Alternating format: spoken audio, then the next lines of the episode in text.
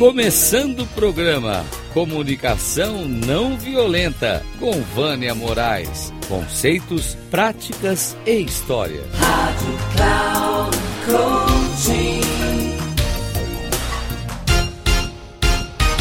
Olá, ouvintes da Rádio Cloud Coaching.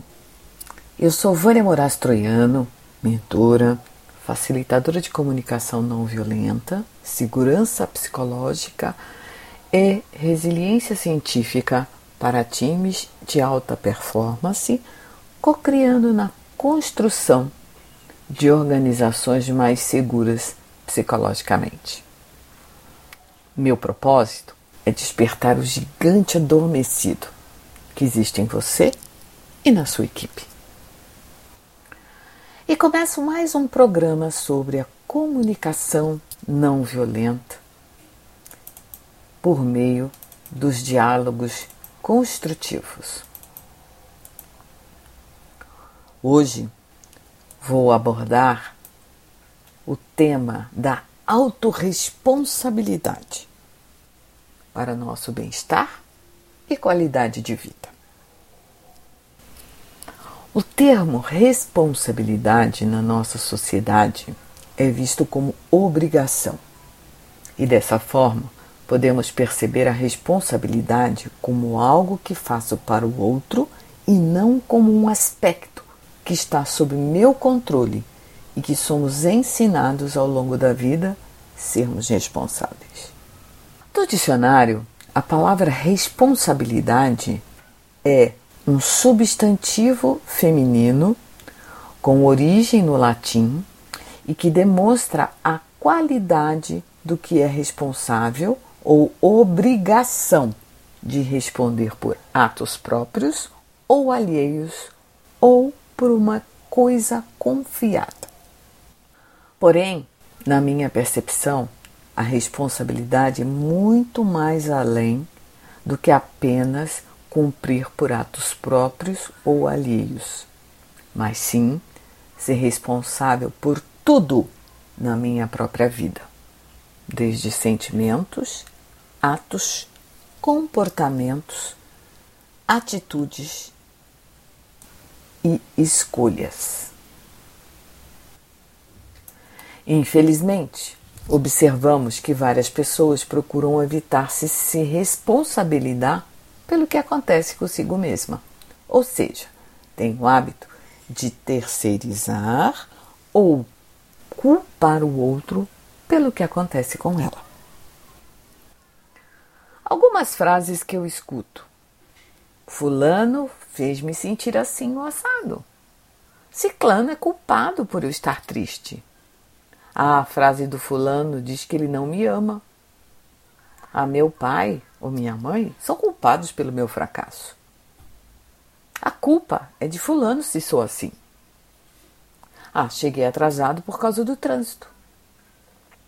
Não tirei uma nota melhor porque o professor não soube explicar. Fulano me tirou do sério.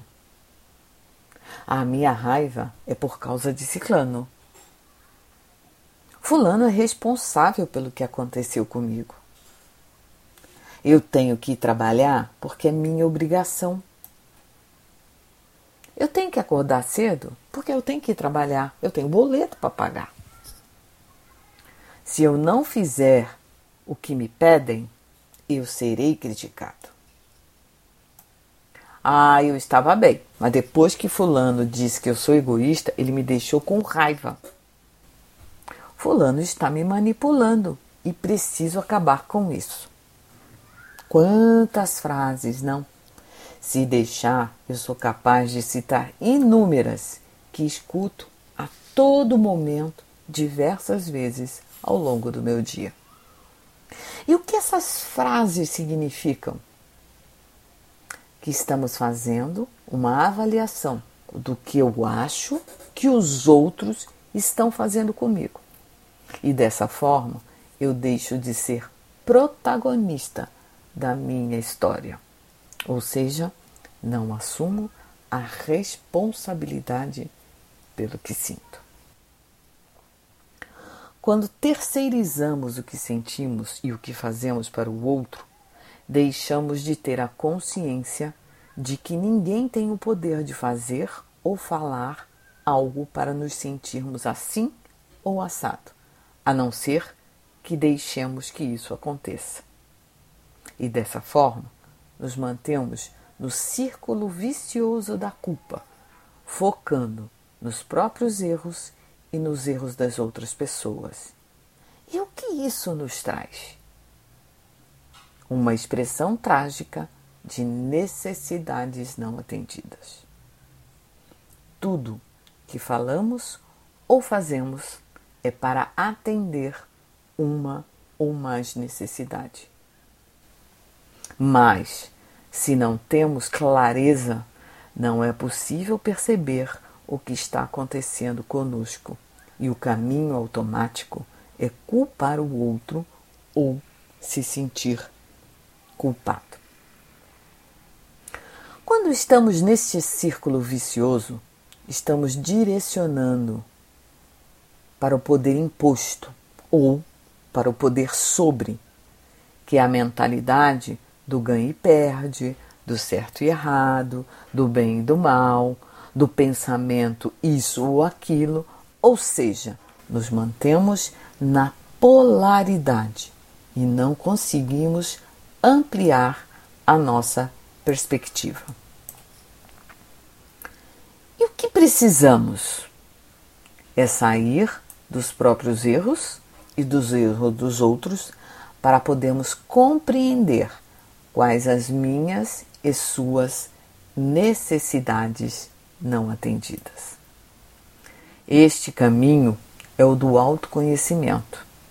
Quando aprendemos a perceber e ter a clareza de como nos sentimos, pensamos, quais as crenças, as distorções de pensamento e vieses estão influenciando a nossa interpretação do que achamos que o outro esteja nos fazendo. Pois, quando pensamos dessa forma, o sentimento não está dentro de mim, e sim fora, o que chamamos de pseudo-sentimentos ou não sentimentos.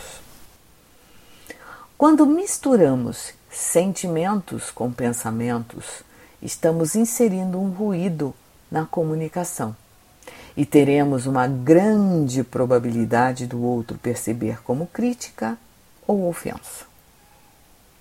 Um exemplo é quando dizemos que Fulano está me manipulando e preciso acabar com isso. Na verdade, esse é um pensamento, uma interpretação ou uma avaliação do que eu acredito que o outro esteja me fazendo. E aí eu preciso mudar a perspectiva da seguinte maneira: quando eu estou sendo manipulada, o que realmente eu estou sentindo? E aí sim poderei perceber o sentimento de raiva, dor, tristeza ou qualquer outro que você acredite que seja importante. O caminho para sairmos do círculo vicioso, como já disse antes, é o autoconhecimento e a autodescoberta, que vai muito mais além do que só descobrir talentos, qualidades e características positivas, mas sim ter a clareza de que tudo que acontece na minha vida, a responsabilidade é única e exclusivamente minha. E eu posso escolher o caminho que quiser. Aprender que as crenças que recebi na infância não, não me servem mais e que eu posso mudar para o que for melhor para as minhas relações intra e interpessoais. E o nome que damos é autorresponsabilidade. A autorresponsabilidade é quando temos o controle sobre nós mesmos, o que e como pensamos, sentimos e agimos para atender uma necessidade. E quando falamos em necessidade,